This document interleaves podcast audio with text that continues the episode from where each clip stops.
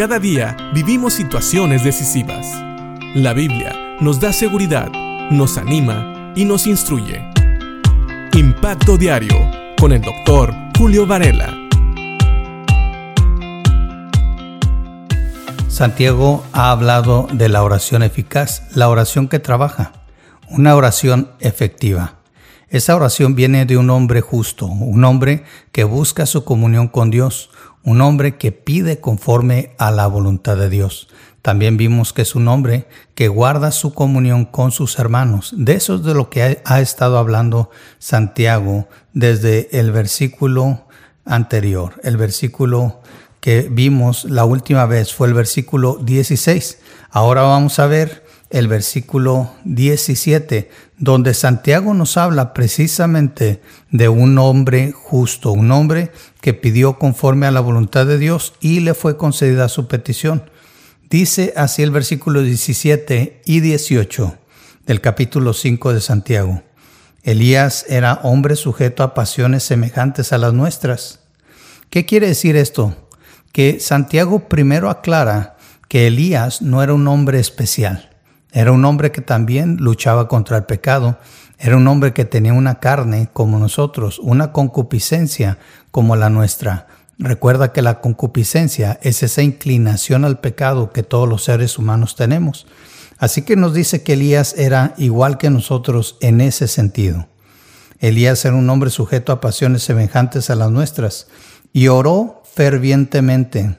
Recuerda que esta palabra quiere decir hizo una oración eficaz, una oración que trabaja para que no lloviese. Y no llovió sobre la tierra por tres años y seis meses. Mira lo que Dios hace cuando pedimos de acuerdo a su voluntad.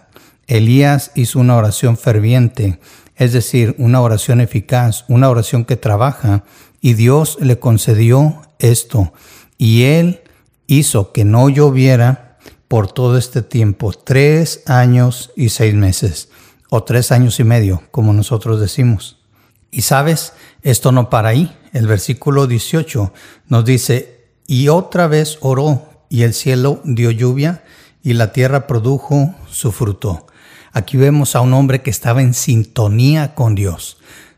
Elías estaba en sintonía con Dios. ¿Por qué?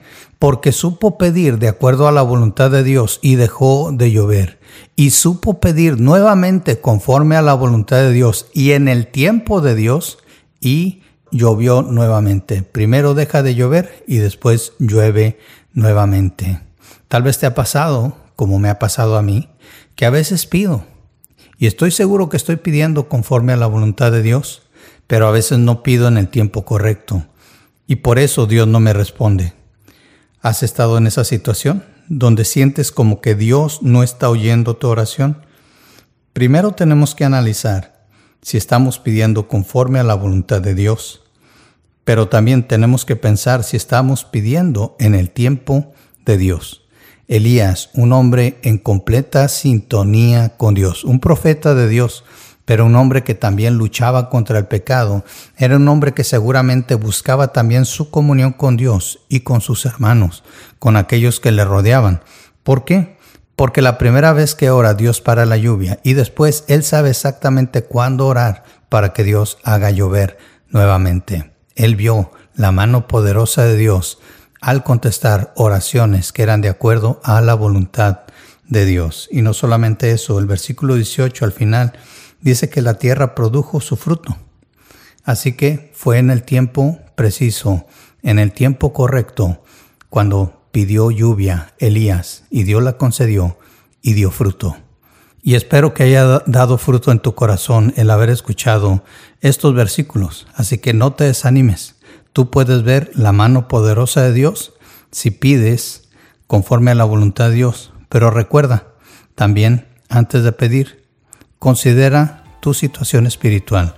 Si estás en paz con Dios y con tus hermanos, entonces seguramente te va a ser más fácil discernir la voluntad de Dios y pedir de acuerdo a esa voluntad. Piénsalo y que Dios te bendiga.